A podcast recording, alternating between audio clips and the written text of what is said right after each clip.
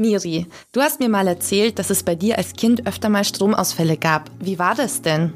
Ja, ich erinnere mich an zwei oder drei Situationen. Da war ich noch ganz klein und dann ist so für zwei oder drei Stunden der Strom bei uns daheim ausgefallen. Und wir haben dann Kerzen aufgestellt und sind mit Taschenlampen durch die Räume gelaufen. Also ich habe das ganz romantisch in Erinnerung. Das kann ich mir gut vorstellen, dass wenn man noch klein ist, das vor allem aufregend ist, wenn der Strom ausfällt. Und wenn es nur zwei, drei Stunden dauert, ist es ja auch echt nicht schlimm. Ein Blackout, das wären dann schon eher acht Stunden. Und zwar flächendeckend, also in ganz Berlin oder sogar in ganz Deutschland. Ich meine, das wäre schon eine ganz andere Nummer, eher gruselig als romantisch. Und wie wahrscheinlich dieses Szenario ist und wie sich Berlin auf so einen Stromausfall vorbereitet, darüber reden wir heute. Los geht's.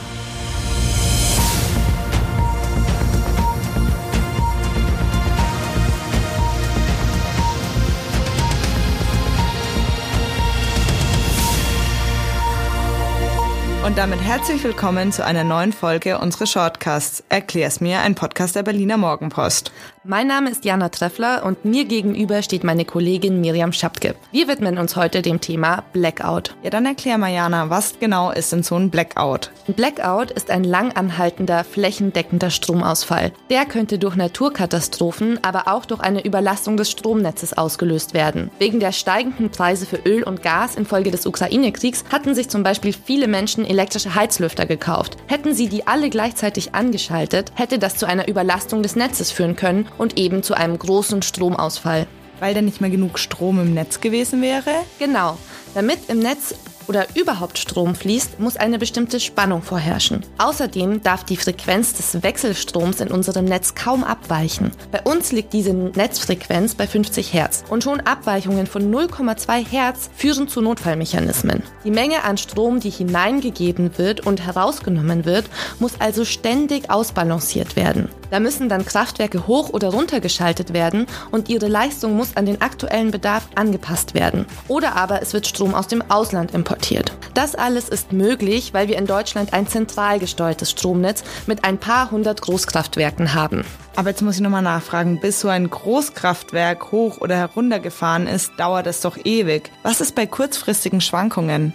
Kurzfristige Schwankungen können durch die sogenannten rotierenden Massen in Kraftwerken ausgeglichen werden. Das sind große, schwere Turbinen, die mit Wasserdampf betrieben werden. Sie bestimmen die Frequenz im Stromnetz und können Strom als Bewegungsenergie zwischenspeichern und so kurzfristige Schwankungen ausgleichen. Aber mit der Energiewende wird sich doch unser Stromnetz komplett verändern, oder? Ganz genau.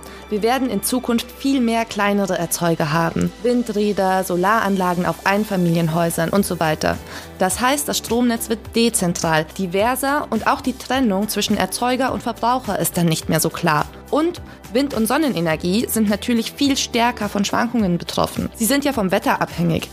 Die Balance in unserem Stromnetz muss also viel mehr, viel präziser und intelligenter ausgeglichen werden in Zukunft. Bereits jetzt sagen manche, dass das nur mit KI, also mit künstlicher Intelligenz möglich sein wird. Aber was genau wird jetzt bei so einem Blackout passieren? Also, weil unsere Gesellschaften heute komplett von Strom abhängig sind, hätte ein richtiger Blackout schon massive Folgen. Uns würde ja nicht nur Licht, warmes Essen und die Heizung fehlen, sondern auch die komplette Kommunikation würde ausfallen. Wir könnten nicht mehr an Informationen oder Nachrichten gelangen und unsere Trinkwasserversorgung ist auch noch vom Strom abhängig. Die Wasserbetriebe haben genau wie Krankenhäuser und Industriebetriebe zwar Notstromanlagen, aber die reichen auch nur für ein paar Stunden oder Tage. In Berlin, welche Notfallmaßnahmen gibt es da für so einen Blackout? Die Berliner Bezirke richten aktuell sogenannte Katastrophenschutzleuchttürme ein. Das sind keine richtigen Leuchttürme, sondern Notfalltreffpunkte, an denen die Berliner Bevölkerung im Ernstfall zusammenkommen kann. Dort gibt es dann eine Versorgung mit dem nötigsten Notstrom, man kann das Handy laden, werden und sich über Bildschirme über die Lage informieren und auch Kontakt zum Krisenstab des Bezirks,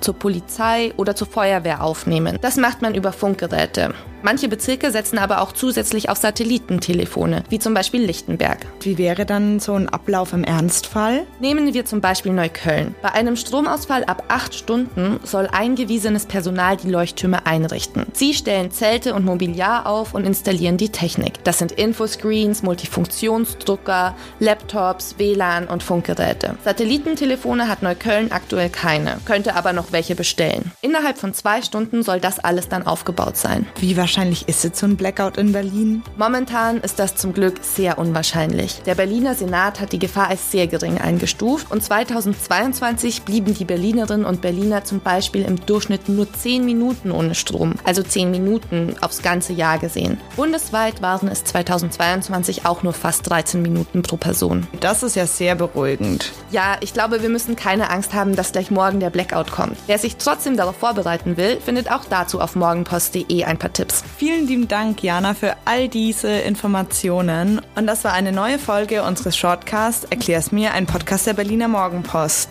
Wir wünschen euch alle eine tolle Woche und dass es hoffentlich ohne Stromausfall bleibt, damit ihr all unsere neuen Folgen hören könnt. Die gibt es auf Spotify und bei Apple Podcasts. Abonniert uns da gerne. Und damit sind wir raus. Tschüss. Tschüss.